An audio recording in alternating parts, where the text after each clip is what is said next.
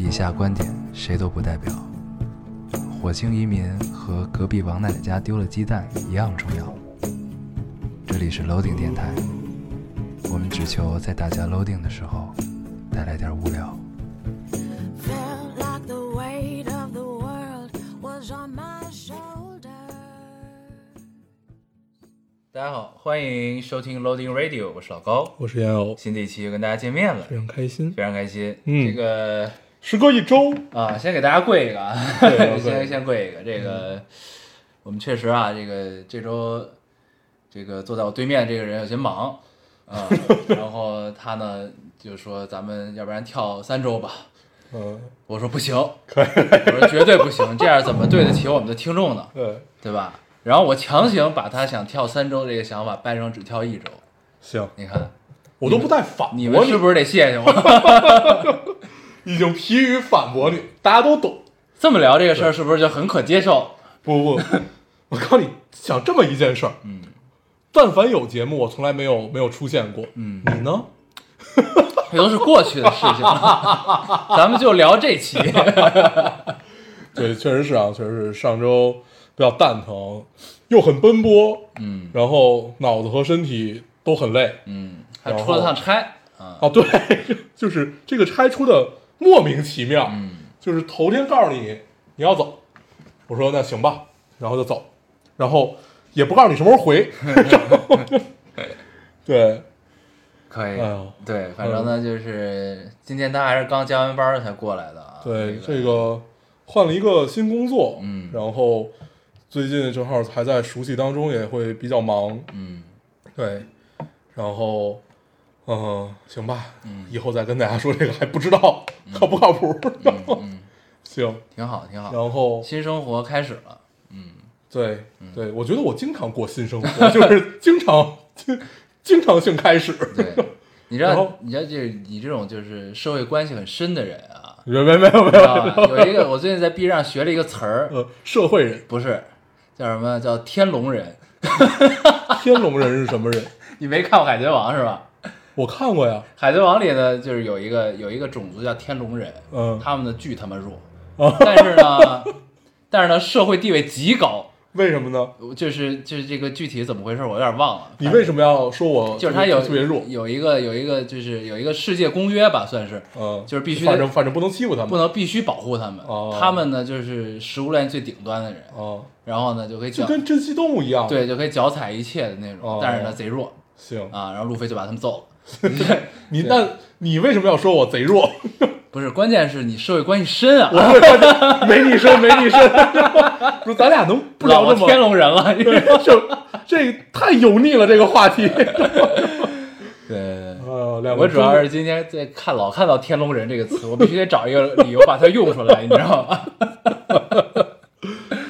对，今天是一个很特别的日子啊，嗯今天是九一八，嗯，对，然后啊，今天就是了啊，还真是。对，已经快过完了，今天，嗯对，今天是九一八，我还特意看到，就是每年九一八都会有这个，能看到视频，就在东北那边他们会呃拉防空警报，嗯。对对对，我我每次一听防空警报，你就会觉得有点热泪盈眶的样子，就尽管你没有经历过，但是你仿佛能感受到那种苦。汶川大地震默哀集体默哀的时候也拉风，也拉也拉，对，就凡是碰到我们民族受到重创的时候吧，对，对，都是默哀的，嗯，有一种很苍凉的感受啊！一听到这个，对对对，就是很苍凉，而且它很响，而且是那种在你脑海里，对，而且它那个主要线条很长嘛，所以对，它是在你脑海里语音语音绕梁的这种感受，对，对。嗯，对，勿忘国耻，珍惜和平吧，对，嗯，多么的正能量，向战争中牺牲的烈士们致敬，啊。致敬致敬，嗯，行，对，行，咱们这个嗯，言归正传啊，天龙人行。对这个，反正就是跟大家说声抱歉啊，这个对。跳了跳了一期，对，嗯，我们尽量少吧，以后，嗯，对对，对，呃，今年是不是除了就是年年初那会儿跳了，就因为被困住了嘛，嗯跳了跳了有两三期，嗯是不是就没、没有再跳过呀？就很少，反正应该对，只是就是更新周期比较奇奇怪，啊、对，但是基本都保证了周更，对对对，跳的不多，跳的不多，挺好挺好，对，我我觉得下下期就会有听众来打我们的脸。对，又该 列个表又列个表啊对，可以可以。咱们这期应该会跟大家聊聊《信条》啊，应该会嗯聊一聊《信条》。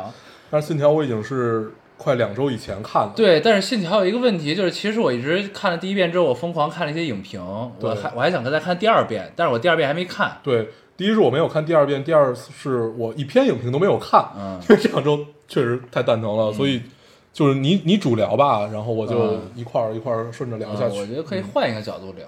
嗯。嗯，反正我看完第一遍的感受，呃，就你跟我说的那个看了个热闹，嗯，看第一遍确实是，看但是你能，其实你是能 get 到大部分的，对对，但是所有就是很多吧，不能说所有，很多细节你是搞不懂的，对。就是怎么为什为什么，对对对，而且因为它镜头语言的问题，呃，你你我觉得有点乱，就不是不是他拍的问题啊，诺诺兰没有毛病，没错只是只只是我们看的有问题，是个没错儿的人。对对，嗯，就是尤其在最后一场戏，就是那个大决战的那会儿，嗯对，然后相当于两拨人，然后相当于是四方，因为两拨人都分别有啊正序和倒序，对然后前行攻击嘛。对，然后你你在看的时候，你就会经常分不清楚，对对经常分不清楚了袖标不是很明显。对对对对对，所以在那会儿，你就会觉得，嗯嗯，怎么了？对对对，是这样。然后好像突然就跳到了在警，就是他们在那个窖井里的那那那场戏，对，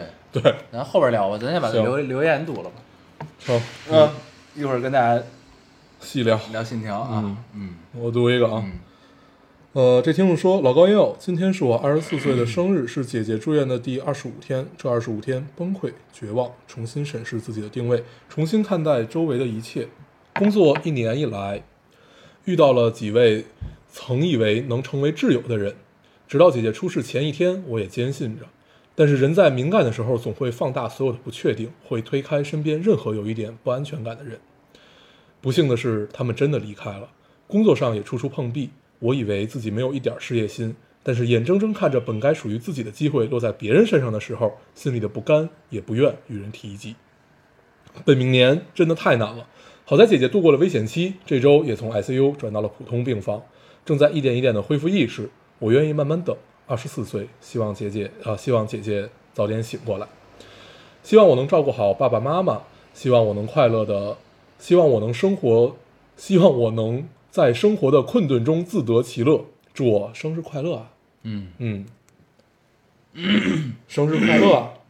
生日快乐！嗯这是两周前的啊。对对对，对，嗯，哎，没有没有，这是今儿的，啊，今儿的，对，就是今儿。儿的，嗯生日快乐，少年！嗯，哎，就是这个承受了不该这个年纪不该承受的东西啊，感觉是这样，对对吧？二十四岁，这个嗯这个事儿吧，它就是事儿都是一块儿来，嗯嗯，对，所有的冲击，你感觉全部都是一起来的，对。对，大家也都经历过，对，就是你他他不会你要不然不来，来就呢来就一块儿来，对，嗯。确实是这样，对。但好在呢，一切都这个转好了啊，嗯。转好了之后，这个还是要抓紧时间，这个享受你的青春啊，嗯，嗯。然后一切顺利，对，姐姐也早点醒，嗯，嗯，祝福你生日快乐，姑娘，生日快乐！你读一个，我来读一个啊啊，这是这个他妈挺逗的。这你记得咱们有一个姑娘收到了九九九百九十九啊，我朵玫瑰看到这啊个，，嗯这位听众说，老高大黄今天被一个自己还算有点好感的男生告白了，可是有点被惊讶到了，大概就是这兄弟怎么会也喜欢我呢的感觉。在他问要不要做他女朋友的时候，我脑袋一抽，回了句：“我那个我忙着听俩宝贝儿的电台呢，再见。”结果被他 像拎小鸡一样拎回来了。然后他说他也听电台，本来想忽悠我向他表白的，但是那天听到你们念我收到九百九十九朵玫瑰花儿的时候的留言，他急了，就先告白了。（括号）于是我打算先晾他两天，在不在一起都是小事儿，让仙女先告白，脸多大呀？不能立马同意。回括号没了。你这么说呢，这哥们儿也会看到的。对，我们还恰巧帮你读了出来，哎，嗯，对，就是对，不过男生嘛，主动一点总是招人喜欢的，成人之美。对我们干了一件成人之美的事情啊，还是很愉快的。这个相比起咱们之前发的那两条这个这叫什么？相亲嗯相亲的微博，相亲角的微博，你看我们电台还是有作用的，有作用有作用 push 了一个男生 先告白了，对吧？嗯多好，对，嗯，我看到那个那呃相亲微博最底下最奇怪的一个留言叫“我男的”，没了，就这仨字儿。很傲娇啊，对，就是哥们儿，你是在期待什么？就是不知道你在期待一些什么。请 follow 规则，好吧？对，你好奇怪啊。挺有意对，思。就是该主动还是要主动一点。嗯嗯不要傲娇，不要傲娇。对，那广大男同胞们一定要记住这一点。对嗯，女同胞也是，女同胞也是。对，撑可以，别撑崩了。对你说一个，一定要掌握好这个哎，分寸。对你到时候告告我们后续啊，姑娘。对对对，最后怎么着了啊？对，估计现在已经在一起了吧？应该是吧？啊，抻两周。可能正一块儿听咱们电台呢啊。，行，嗯，我读一个啊，那可能他们要吵这呃恋爱之后的第一架，就是到底谁先告白这事儿太他妈让人开心了。我读一个啊，这也是关于爱情。这姑娘说，呃，我可能喜欢上了一个人，他看起来大男子主义，但是挺会照顾人的，很成熟，是大学同学。四年里，我像是他的小保姆。毕业了，联系更密切，因为要找工作。大学里有次感觉很暧昧，但我可能有病，靠太近就会恶心，疏远。呃，我搞不清楚，我搞不清楚跟他接触多了还是孤独，还是真的喜欢。在他面前我很活泼，他相反，但他是双子，我是摩羯。我说啊，他还有啊，补充，我觉得他可能也感受到了什么了，但是男生的男生的话喜欢是会说出来的吧？他给我的感觉更多是他把我当朋友，感觉就是不会把我考虑到那个范围。他原来说朋友不好下手，其实也挺伤心的，但是又总会有乱七八糟的事情，让人有一种宿命感。不知道你们是否听过一个神奇的说法：男人的小拇指和女人的无名指相符，是天生一对儿。嗯，这都是什么理论？对，有点怪。然后这这这没没了，啊这是一个喜欢用空格代替标点符号的人。嗯嗯，对他这个只想说一点，就是你感受到那个暧昧，那个就是真的暧昧。对，就是你们呃郎情妾意了。对对，而且这姑娘是个摩羯座是吧？摩羯，座，她是双子。你能已经都这样，你肯定是很喜欢她的，对吧？要是喜欢她，你就，对吧？该干嘛干嘛呗。嗯，对，而且 就是我发现很多很多人都会被这种怎么说，就是，呃，就是男生理应干什么这件事情所困住。嗯，你看他其实也提到了，就是那如果男生喜欢，是不是就会直接说嗯或者怎么样？我作为男生的角度，我想告诉你们，其实不是这样的。当然有有有些人是啊，但是就是，反正我我不是这种人。对对，就就是叫固化思维。对，所以就想说的是，就是有人确实不是这样的。对，啊、对，然后呢，你像，但是我觉得既然已经就是到了这个份儿上，其实某种程度上也是一个水到渠成的状态了嗯，啊，你看你们也经历过暧昧了，对对不对？所以就不用太在乎什么了，哪怕告白不成功，对吧？这个就是起码没有遗憾。对，相信你的星座，你是一个摩，你是一个摩羯座，嗯你觉得是暧昧，那个就是真的暧昧，确实是，嗯 行吧？嗯，读一个读一个希望你们早日这个修成正果啊，对成功啊。这位听众说，呃，一四年从第一期开始追电台，从高中毕业到即将研究生毕业，你们给了我很多力量，去勇敢追求想要的美好生活。今年一月第一篇 SCI 健刊，这应该是一个期啊，刊，我知道这个，这个好像很厉害的。嗯。嗯，我听邱博士啊，提提起过，科研人士，科研对对对对这个听众也是一个科研人士对对啊，对对，听邱博士经常提起。第今年一月第一篇 SCI 健刊就是他的文章应该被刊载在这上面了。然后四月底完成两篇英文论文撰写，六月初生宝宝，七月底返校回归实验，八月中投简历到一个跨专业的非常厉害的教授，八月底面试拿到口头 offer。昨天实验室实验室同门跟我说，加一，你真的好勇敢啊！突然想起二零二零年一月一日生日时许的愿望，希望自己勇敢地闯过这一年，不要放弃追求。我做到了。小时候觉得被问到梦想的时候，想说想成为科学家，是很不现实的事情，但现在好像真的梦想成为一名出色的科研工作者，好像一旦参与到其中，就不自觉的有种自豪感，希望可以去去到非常高的平台，做出影响世界的研究，从希望从希望成为爸妈的骄傲，变成希望不后悔自己的选择，成为女儿的骄傲。没了，嗯，这是一个非常优秀的姑娘啊。你看看人家什么都没有耽误，啊，还娃也生了，对，啊。什么都没有耽误。还跨专业转了一个，关键是，当所有人小时候都想当科学家的时候，只有人家当上。了。人家当上了啊，变成别人家的孩子，你想干嘛？当科学家？就就嗯。太太厉害了。对。对。真行，对，太令人羡慕。就是你会发现，尤其是搞科研的姑娘身上有一种光环，嗯，对，就是会让你很向往。对，对，就像小时候喜欢跟学习好的女生玩对对对对，是一样嗯。对，但是没有办法，她已经生孩子了。对，你可以把这个例子转给邱博士，对对对，告诉告诉让他，她身上，但是让他有点压力，好吧？呃，对，你看咱们的听众，对吧？一个个多么的优秀，难道你没有一些压力吗？不对，你是天龙人，你不需要有压力。哎呀，我的压力大了一些，嗯，你的压力太大了。天天天龙人，你帮帮我。天龙人，真的，你去看看天龙人那一集，我我不看，特别贴切。就是你真的太太奇，就是为什么呢？就是你就真的是看了一个梗就必须把它说出来，对对对，还是就真的觉得很贴切？不是，就是看到一个必须用到你身上啊，对我就今儿不应该来录。所以强加你是一个社会关系很深的人，对，然后从此变成了天龙人。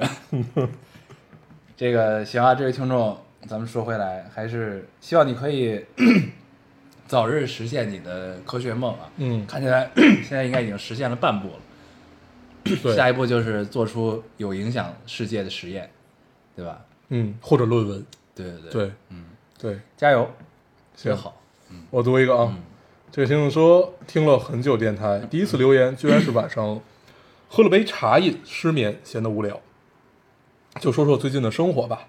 终于有了小导师，每天被 push 过上了朝九晚十的生活，晚上从实验室里出来，再拐到操场上跑个步，这样充实的生活真是太快乐了。尽管很奇妙的是，呃，每次老师来电话，我都刚好在上厕所。可能现在唯一的遗憾就是没有男朋友了吧？嗯，嗯，他说对了，还要再立个 flag，以后每期都要留言（括号虽然立了 flag 就是为了倒的）。嗯，这是一个特别喜欢打自己脸玩的姑娘，就是顺打。对，你就感觉他是一个慢慢要成为咱们刚才读留言的那样的、那样的一个人。对对对挺好的。对，嗯，很好看咱们的听众们怎么这么厉害？在咱们的影响下，一个个都这么上进，太好。露出了欣慰的笑容。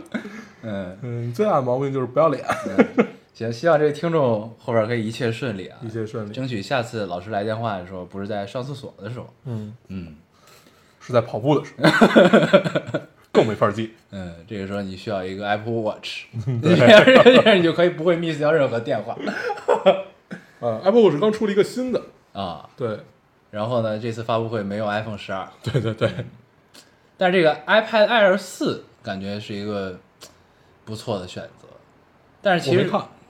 就反正它它换了一个新呃 A 十四的芯片，哦，以前是 A 十二，对。对，哦，那那然后就是，但是呢，我其实看了看，我觉得挺好的。后来我抑制住了这个冲动，嗯。因为我想起了一句话，嗯。叫“买前生产力，买后爱奇艺嗯，对，嗯确实是”。，对，然后我看了看我现在 iPad，我决定还是用它吧。确实是，确实是。对，对，你读一个，我读一个啊，这位听众说：“老高大黄，你们好。作为刚刚研毕，研究生毕业，嗯嗯马上要回家找工作的我来说，有一个苦恼想找你们倾诉一下。呃，自去年出国留学开始，内心就矛盾也很复杂，不知道未来到底从事什么行业（括号因为没有特别喜欢的东西），换句话就是，呃，兴趣爱好广泛吧（回括号）。但是又好像一眼能够望到头似的。在这里说明一下个人情况，家里有超过十位家庭成员从事教育行业，所以打小对于未来职业的规划似乎就是做老师。而我知道自己不是那种头悬梁锥刺股、埋头苦读的人，所以学业上一直是良好而已。虽说综合素质还不错吧，但没有过人的技能。按照家里条件，其实不用忧虑的，因为怎么都能安排上还算体面的工作。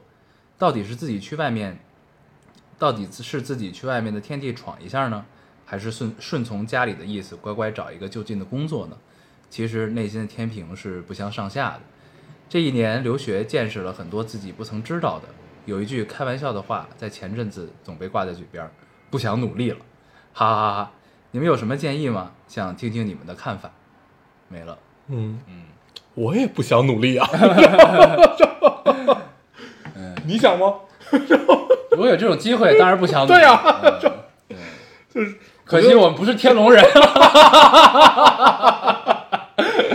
啊，对，现在这是一个女天龙人，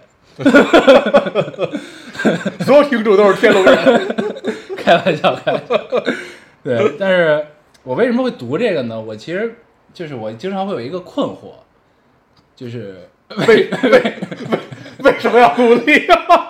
不是不是是这样，就是咱们认真说啊，这个问题，好的，就是你看啊，就是出国留学，首先这件事情是你和你的家庭共同选择的结果，对吗？就是出国留学，大部分人情况是这样吧？嗯。就是这个其实它在内在逻辑上，就是随着咱们年龄的增长，看到了更多之后，你会发现这个内在逻辑是非常矛盾的一件事，对，就是所以我们小时候想的其实是对的。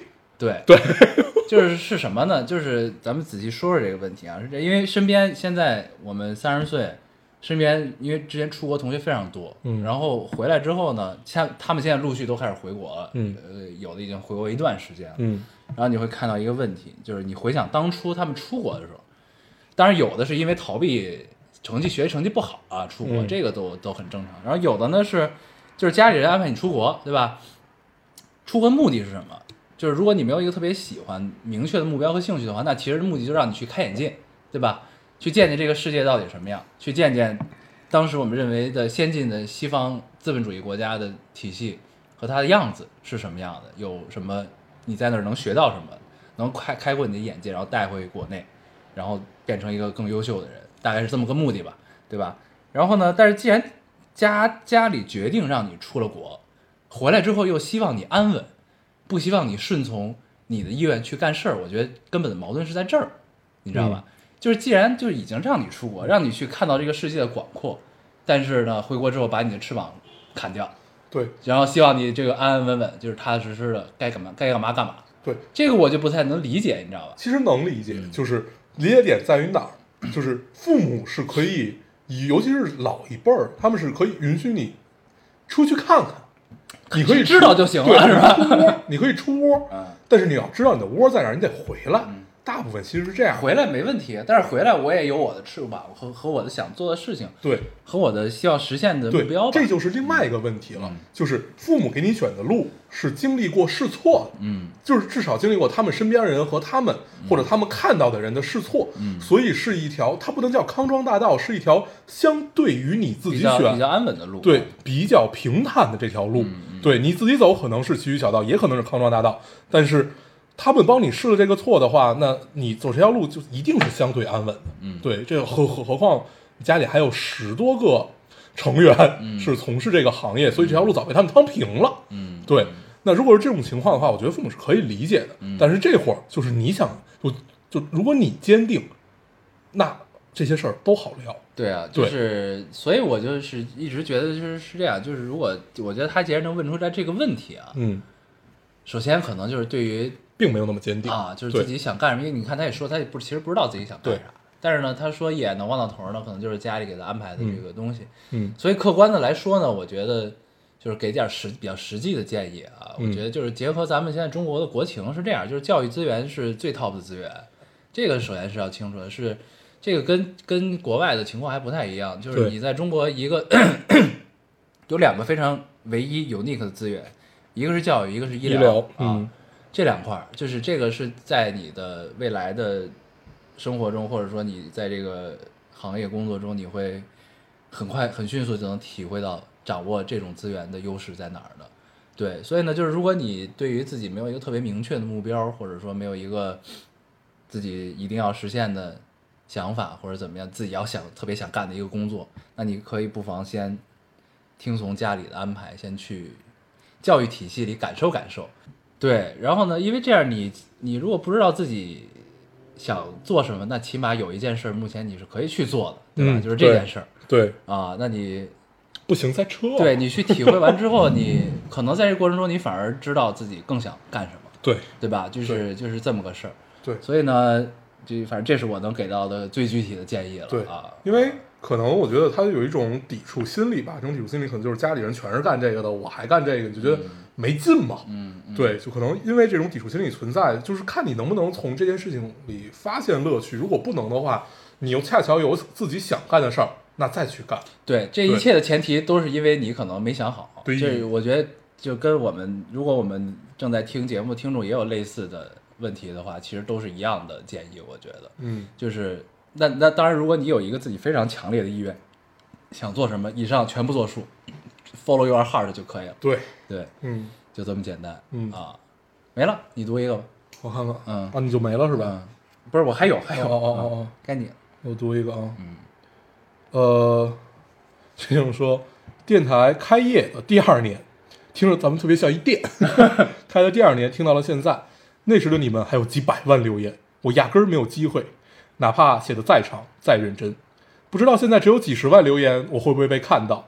二十五岁了才初恋，和男朋友在一起刚满三个月，很想分开，觉得大家价值观不一样，也不是说双方价值观有什么问题，仅仅只是不同，但有时候我还是觉得不太舒服。也或许是我不够喜欢他吧，越了解越觉得没有魅力，不是我想找的人。呃，但是看到他每次约会都那么开心，我生气的时候让他改什么就改什么，总是迁就我。一起的三个月基本上也没怎么吵过，我偶尔生气一两次，但很快就和好了。所以真的不知道该怎么开口说分开，也不知道现在两个人相处和平的情况下怎么分开。两位绝美仙男，教教我吧。哦我接着读啊，还有给他评论的一个姑娘，跟他聊聊，这这俩人聊起来。这姑娘说：“她说我上一任跟你情况好像，在一起的时候觉得他都挺好的，在一起之后我就是心情很差很差，但是他很开心。明明他什么都没有做错，我受不了我心情那么差。在一起两周，我提了分手，我又变回了以前快乐的样子。所以自己开心最重要。”我要回他说：“嗯，说嗯，呃，只是不知道自己该怎么面对，怎么开口，也感觉挺尴尬的。”然后俩人就继续聊，继续聊下去了。然后，那这么，其那这这基本就是不喜欢嘛。啊，这个没有什么，对，就没什么。不要给自己找什么价值观不合适、乱七八糟这些理由。对啊，你想啊，这，个直面自己，你要先直面自己不喜欢他这件事儿，你才能开口去说。没什么丢人的对吧？我觉得这挺正常的。对就是你看啊，就就是这很很明显嘛，就是没在一起之前，俩人当朋友处的时候挺高兴的，啊对吧？一谈恋爱一在一块儿，你就不高兴了，那不就是因为你不喜欢他吗？你才不高兴啊，对吧？你要是特他这种情况是，啊他这种情况是 对，对啊，就是啊，嗯，就是因为这个嘛，对。嗯，然后问咱们该怎么办，这事儿啊，别怕伤人，直说。对啊，就早说比晚说强嘛。对，就你找各种奇怪的理由。二十五岁，我觉得那个男生差不多，就算你们同龄也是差不多这个岁数，谁也不傻，嗯，对他也能明白什么是理由，什么是真的。啊，他看你的状态也是能看出来的。他可能想挽回，想想想再做一点什么，就不要再让他做了。对嗯，对，就千万别尝试，就是试图再去喜欢上他或者怎么样啊，，就是对，这东西挺没劲的。对，嗯，就是直说吧，这事儿没有不伤人的方式去分手。对，就是如果你想分手的话，啊但是你要是无所谓，你想耗着，那你就看谁耗得过谁 呗，对吧？就是，但是还是当断则断比较好啊。对嗯这事儿真的是事已至此的话，你说在和平的状态下怎么说？就是直直接说，嗯，对，看起来这个男生也不会做出什么错事了，然后对，挺嗯好，的。嗯，对，你先直面自己，面对自己。对嗯你读一个，嗯，我这最后一个，嗯这位听众说：“老高大黄，你们好，我是潜水多年的听众，只是这一次呃啊，我是一个潜水多年听众，只是这一次遇到的事情难倒我了，超纲了，导致我现在很焦虑，希望能听听你们的建议。（括号有点长，回括号）已知在未来的某一天的特定的场合会见到前任，我还要不要去？该怎么办？事情是这样的，前两天我收到大学同学结婚的消息，邀请我们这帮人参加他的婚礼。我第一时间想到了我前任肯定也会去（括号我们都是大学同学，那个时候关系都很好）。回括号，虽然我很想去现场祝福他，但是一想到会在那儿见到前任，我不敢了，怂了，好像小孩子做错事不敢见家长，可我也没做错事儿啊。呃，然后说最后分手是我提的，分手一年了，现在呃，就算现在回想，我也不后悔，不然就不会意识到以前的我对情感里、对感情里的某些事儿做的真的很过分，甚至在那一刻失去了魅力。但我现在真的不敢见他，说不上来，真的超纲了，焦虑到头秃，没了。嗯嗯，嗯，要不要见？对我看到这个的时候呢，让我想到了一个我的场景。啊，不就是前一阵儿？我在 我在电台里说过吧，说过说过。就是就是当时校学校二十周年校庆，对，然后回学校，回来之后我可我就觉得我可能会碰到我前女友，嗯。然后真的碰到了，但是我跟她心情不一样，我因为我已经隔了好多十几年了吧得，嗯，这个这段感情，也没有十几年吧？嗯，我想想啊，没有十几年，十八岁上大学，最多十年或者九年这个样子。对，差不多不到啊不到十年吧啊，过去了。对，然后其实我挺想见见他的，你知道吗？我心情是我想见他，啊，我想跟他聊聊天儿，就是看他现在怎么样，这么一个状态，就是大家就是当朋友聊聊天儿的这个诉求，这个这个设定的场景，我就我想见，但是结果人家不理我，嗯就是就是，哎，我我也讲过吧，就是反正就是派一人过来跟我打个招呼，说那个就是那意思，就看到你了或者怎么样的，对。哦，对，他是派了一个人过来的，对对对对对他派了一个我们同学过来对对说一打个招呼，对。然后也可能是因为为她老公在，因为嗯因为我们都是同学，所以大家就都认识，对就可能多少有点尴尬，可能会有点尴尬，对。但当时其实我抱着是可以大家聊聊天的心情去的对。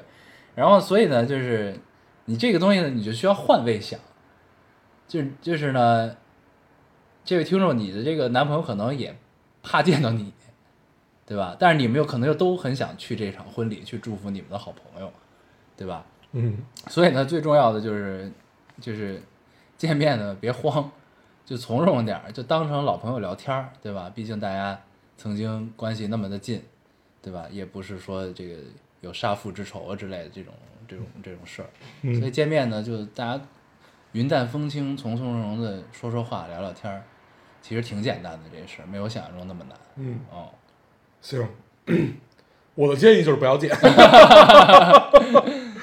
对，就是这属于在给自己和他人制造麻烦。但人家不是因为对对，有一婚礼嘛对，因为因为没有办法嘛。但是我的我的建议就是，你说这个事儿吧，他你说不好他有没有麻烦。如果是一个不喜欢麻烦的性格，大概率就不见了。嗯，对，就是你就说不好这个事儿。对，反正你看吧。对对你要是真面对不了，就别去了。对单独请你们这个新郎新娘吃个饭。对，嗯，把红包转过去就完事儿。对，可以。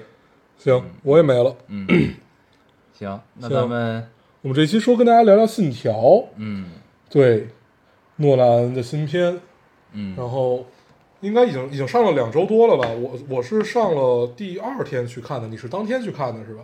我是第二天吧，上第二天。哦，那我就是第三天去看的，嗯对我是周六看的，上上上周六，啊，对，那就应该是上映第三天，嗯，对，嗯嗯，那场基本没有人，哦，是吗？对他这回票房应该不是很好。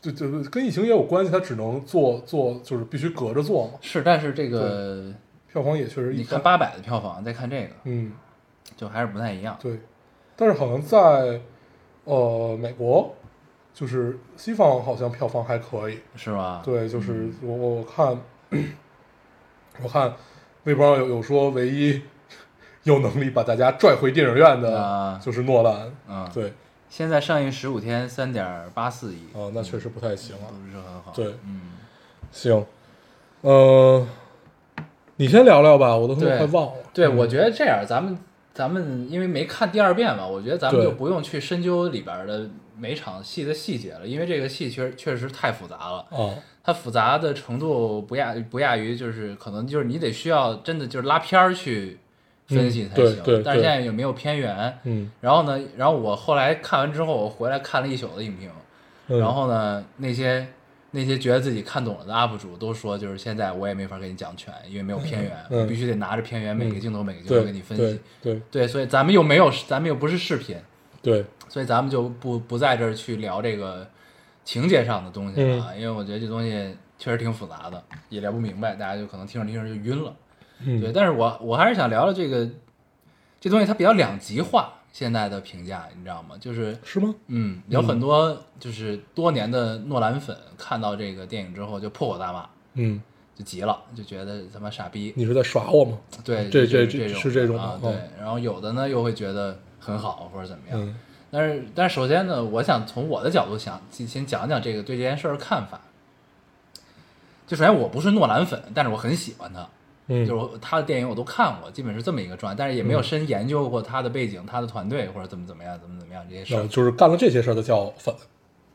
对，就是哦贼了解他这种、啊，就知道他的他其实就是他们分析他其实有现在已经进入了一个状态叫配乐先行的这这哦这这种这种状态的东西，就就深到这种程度的啊。嗯对，那我们没有深到这个程度，但是呢，我看这电影之后，我依然还是很高兴。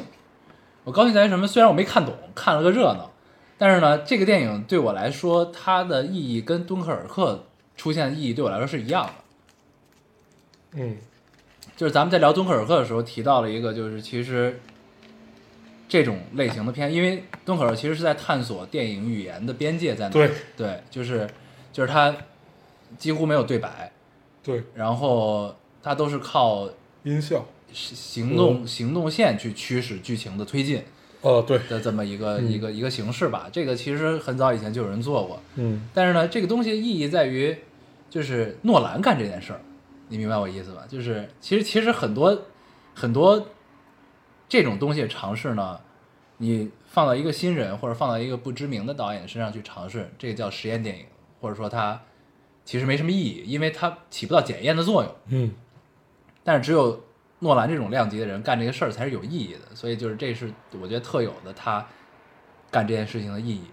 然后《信条》这个电影对我来说，跟当时敦刻尔克我感受到的东西是一样的，就虽然探索的方向不一样，但是呢，就是这个对我来说也是一次他对就是电影视听语言的一次探索的尝试吧，算是。对，嗯。因为其实你从另外一个角度想，就是诺兰这样一个导演啊，他已经就是怎么说，像功成名就或者怎么样，他但他没有干像斯皮尔伯格那样的事儿，就是嗯拍大商业片儿，嗯然后绝对是高票房的那种的，然后永远是真善美、人间充满爱这种主题的东西，然后赚得盆满钵满。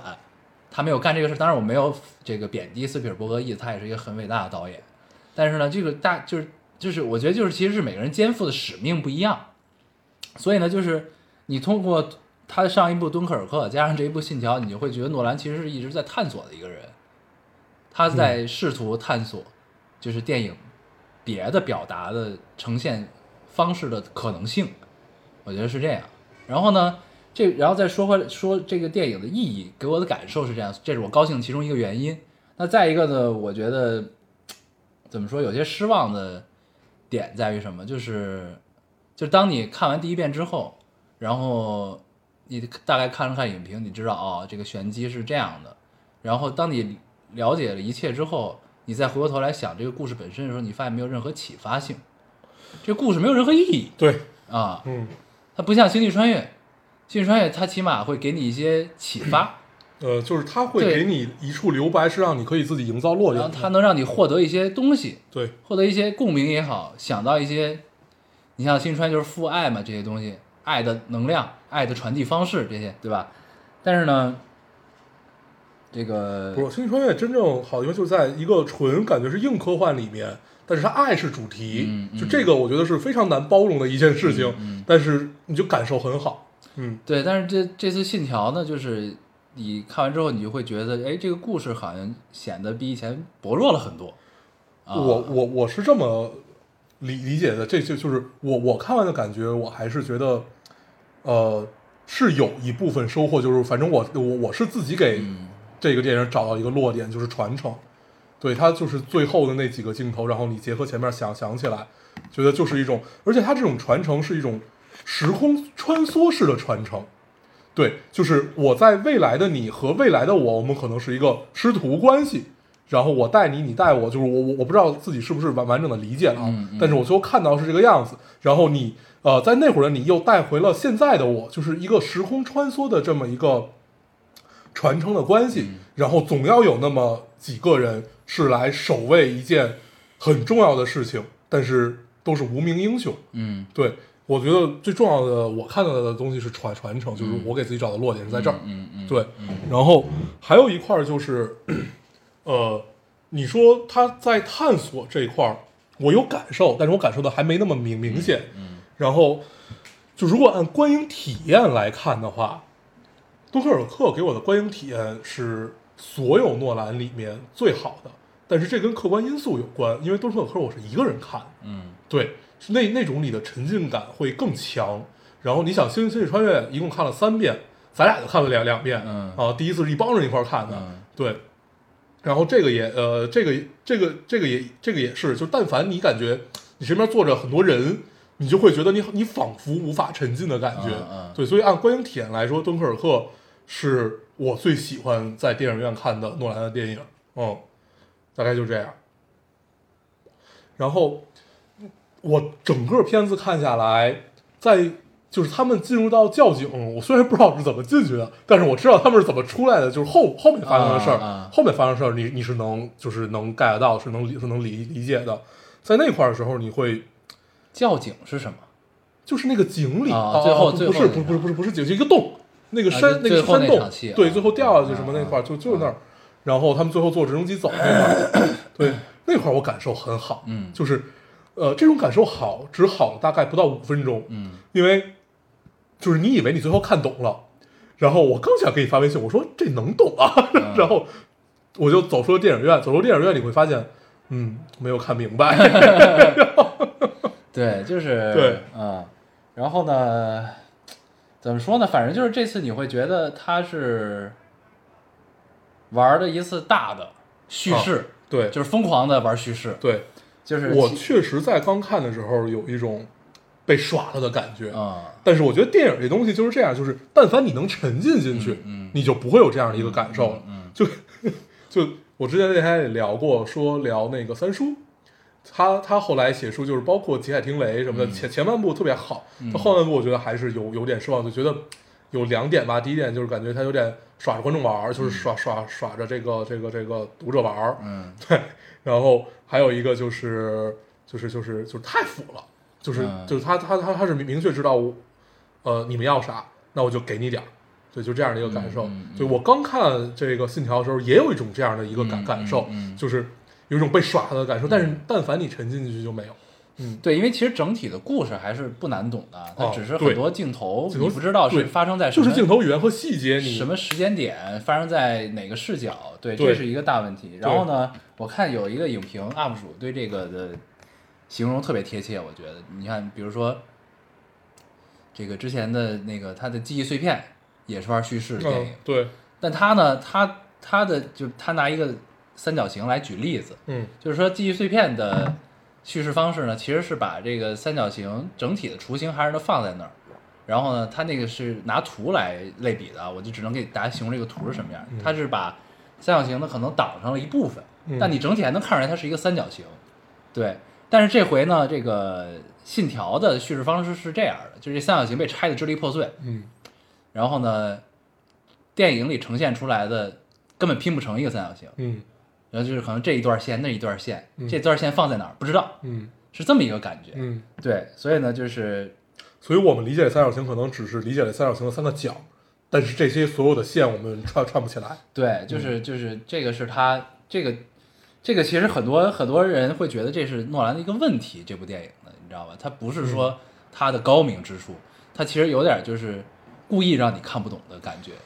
就是哦你知道吗？这个是很多人觉得不好的原因、嗯啊。对、嗯你需要你需要反复的推敲才能那什么。哦所以这个这个这个问题后来我仔细想了一下，我觉得是这样的，就是其实他他这里呢营造出来一个视觉奇观，就是倒退嘛。嗯这个是其实以前根本没见过的东西嗯，在电影里，对吧？嗯就是既有正序又有又有倒叙的人，嗯，但其实后来你仔细想想明白这件事之后，其实没有倒叙之说，明白？嗯，对对对，是的，就只是视角的问题，对对它只有整体时间的倒叙，，对。但它没有人的倒叙，其实倒叙是呈现在电影里的一个表达方式。这个镜头告诉你有一方正叙，有一方倒叙对，但是对于他们彼此来说是没有的。对，对，就这个东西其实是一个很迷惑人的点，你知道吧？就是因为它必须得分视角拍才行，啊，我觉得这事儿是一个阅读习惯的问题，嗯嗯就是呃，每个人不太一样，就是有的人他遇到了一个他看不懂的东西，他就先骂，嗯，就觉得你就应该拍我看得懂的东西。对，我们自认不是这种人，嗯我们自认是那种，我觉得我操你拍的我确实看不懂，好就还挺我想懂，嗯，，对，那我就去查资料也好，嗯。或者怎么样也好，我嗯。就我觉得我我们是这种人，嗯。对，就是如果在这种呃情况下，你可能刚开始会有被耍的感受，嗯。但是你琢磨下来，你会就感感受其实还是好的，嗯，对。就是反正就是不是很友好，你知道吧？哦，确实不友好，这电影一定是有门槛的，对，对。所以呢，我就是我愿意把它归结成像敦刻尔克那样的电影。但是，敦刻尔克其实对观影没有门槛儿，没有，它可以嗯看，但它是一种探索嘛。对，因为它是一个基于史实的，对，对，就大家都知道这是一个怎么回事儿，嗯。然后他只是把它给碎片化了而已，对，敦刻尔克其实套环儿，对，这个呢，其实就是它叙事就是比较碎片，所以呢，就是这个是另一种方向和意义上探索吧，对我来说，就是所以我觉得，就是我我还能接受吧，但是呢，我觉得其实确实很不友好，这个、就是不友好这个电影，对对，所以呢，我觉得大家看不懂也不是大家的问题，就是就其实就是导演自己的问题。嗯我觉得首先有些问题他自己没有解决，没有没有想明白它，就是这个视角这个东西的逆商、世界的倒退和时间的展现，这个东西到底该怎么弄？因为它你一旦出现这个东西，就会涉及到视角问题，你知道吗？所以很多人看追车的那场戏都看不懂，觉得特别乱，因为它分了三个视角拍，对，你知道吧？对，一个是主角的视角，一个是那坏蛋的视角，一个是那个那个坏蛋他媳妇儿的视角。这三个人的视角呢，我就不不深说了啊，因为我可能也说不太明白。嗯你每你在每一个人的视角，你都会看到而且看到它是每一个视角重新拍一次，对，对，但是呢，他又展现的不是全貌，不是三条线同时给你展现，你需要拿这三三个视角拼才能拼成一整条线，是的，是的，是这么一个关系，你知道吧？所以就会很乱。然后呢，你在这个视角看到那个人是倒退的，所以大家就会问，那为什么他倒退的时候，在那边的正序时间里又出来一个他？为什么？但是就是就是这种问题，其实你把视角想清楚，就会很明白这个事对啊。对，就是但凡你能理得顺，就是把这三三条线各自补完，嗯你就能理顺这个关系，这个是个门槛儿，嗯，对，但是我觉得你选择去看这个电影，而而且他之前的评价是这个样子的话，你就应该就是预备好接受这这些，对而且而且就还有 bug，就是比如说你进入倒叙的时间的时候，就是你一切都倒着来的。那其实你一旦进入到倒叙时间的时候，其实已经有很多事儿都发生了，但这发生的过程是没有展现的，它是通过倒叙的方式给你展现。，对对对这是一个很大的问题。对而且你会发现它倒叙拍的其实并不多，嗯大部分我们看到的主视角还是正序的，嗯对，倒叙只不过是在解决一些事件的时候会出现的一个节点而已。对，就是对他他需要用已经发生的事儿倒叙出来解决现在的问题，对所以他才有倒叙视角。对，所以所以我觉得这个可能，但是这个是我自己臆想的一个 bug 啊，就是呃，可能是真的无法调和，如果两个线叙事并行的这么一个情况，它该如何解决在中间的这个过程？他解决不了。对，就等于其实是什么呢？就是比如说你从你要穿越那个门，对穿越那个就是把你逆过来或者正过来那个门，嗯，你一旦进去，其实好多事儿已经发生了，对其实是是这么个逻辑，你知道吧？就时时间本身倒叙了，但是你没有，是这个意思。啊但是呢，这就是 bug，你知道吗？这个东西就是，比如说，哦对就就像审讯室里那个姑娘不是没中枪了吗？那嗯枪是倒着打回来的，嗯嗯嗯对吧？那理论上讲，这个枪，那这个子弹打进去的过程在哪儿呢？我眼看着他进的这个门，对吗？我我眼看着他进的这个逆转门，嗯。然后呢，把这个这个子弹从枪那儿接回来了，嗯，对吧？那这之前的这个子弹打出来这个动作在哪儿发生的呢？他其实丢了一段时间，对我来哦说，哦哦哦哦。哦，这个这个好理解，这只是没拍而已，就不是，他等于吃掉了这段时间，啊你知道吗？我明白，我明白因为你进这门就是是一瞬间的对动作，，就这整个整个整整个片子，你说我最不理解的这一块是，呃，他们自自己打自己的啊，那块儿，嗯那那块儿你能，就是我我到现在也没有没有搞懂，他们是最后有一个互换，嗯互换了之后，等于是我本来正序，现在我倒序，还是是什么一个情况？就那块儿我其实是没有搞懂的。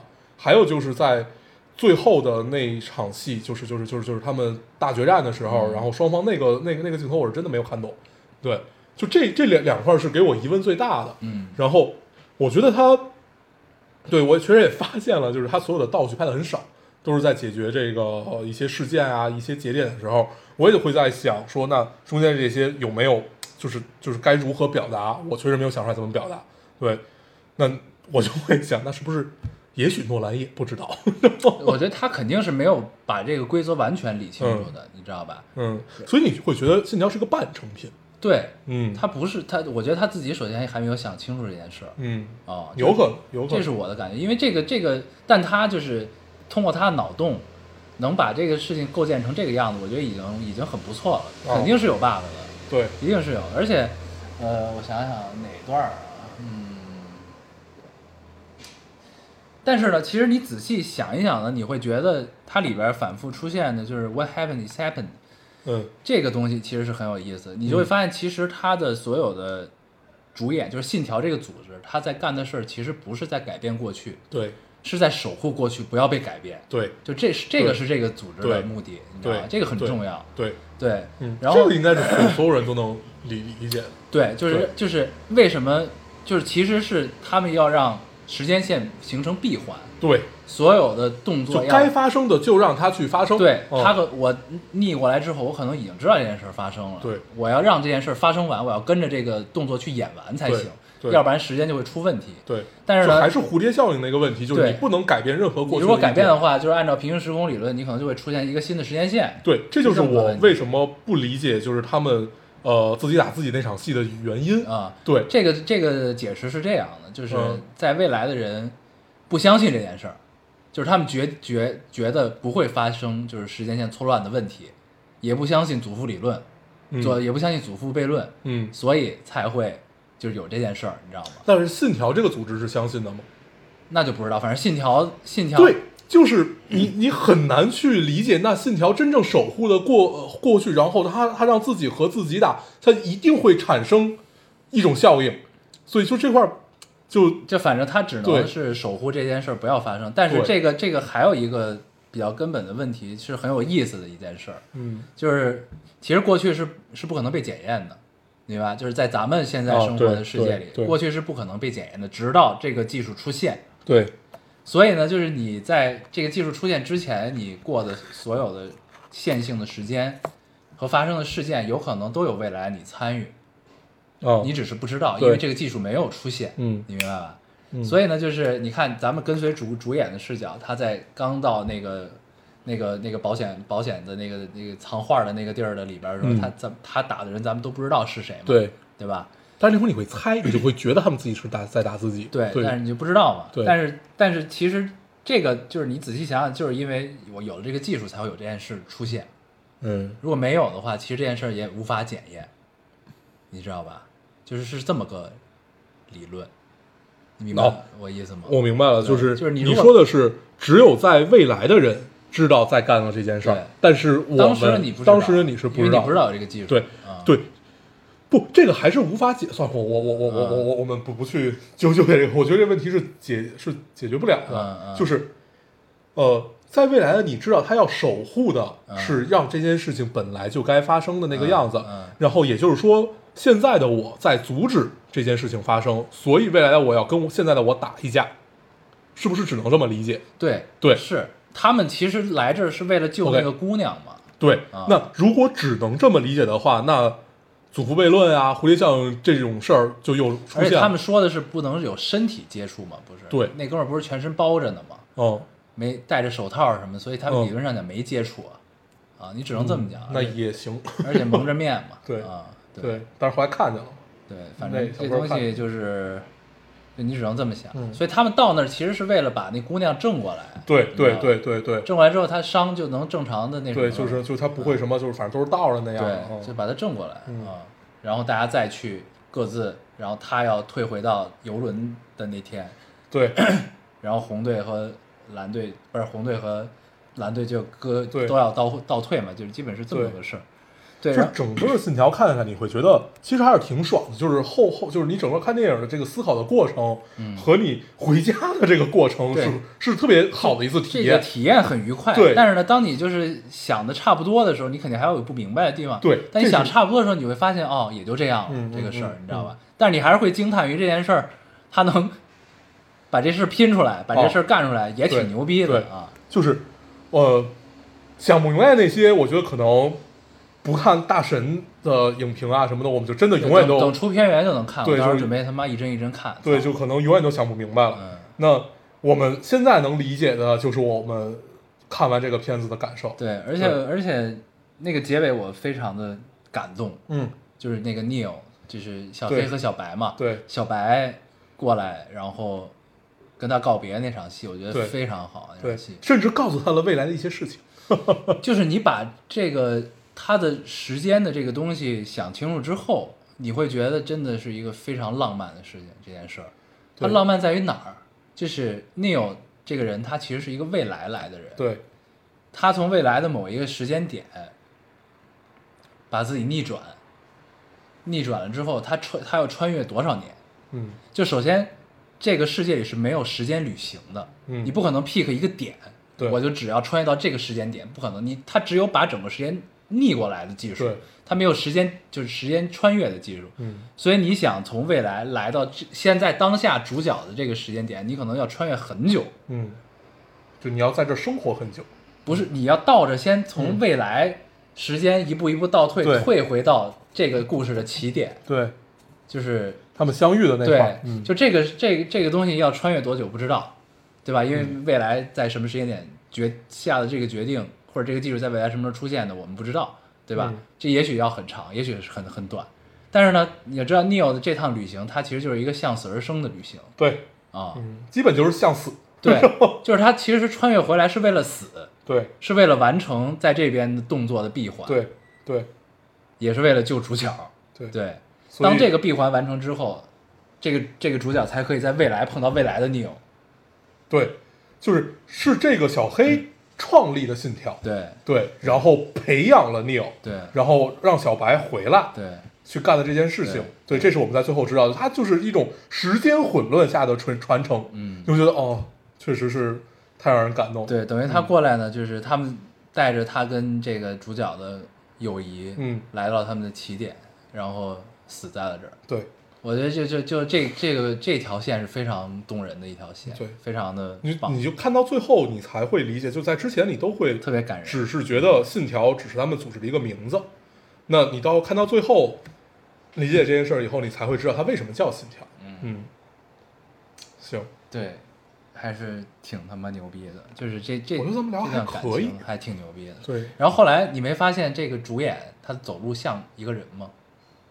没注意，就是他的神态，包括说话声音，他是丹泽尔·华盛顿的儿子。哦，我在看的过程中，我一直觉得他像谁，你知道吗？就就有一你这么说是，有一他那个 走路的姿势，嗯，是那样，对对就丹泽尔·华盛顿就是那么走路，对就是扭着走的那种。对对啊然后我一开始觉得我操，他是在模仿他嘛？我后来才知道他是他儿子，原来是这个样子，啊，很神奇，很神奇，很神奇，二代们都出来了，挺牛逼的。对嗯，他演的很好，他演得挺好他，演的真的很好，尤其他最后那场戏，对一开始我不知道他为什么要哭，哦，就是那么激动。嗯然后后来想清楚之后，你会发现啊，嗯很牛逼这场戏。嗯。嗯，然后里边的女主女主女女主太美了，一米九我对我太喜欢她，我有一朋友说，就是他看这个戏的时候，女主一出来，完全影响你思考剧情，对对对，太美了。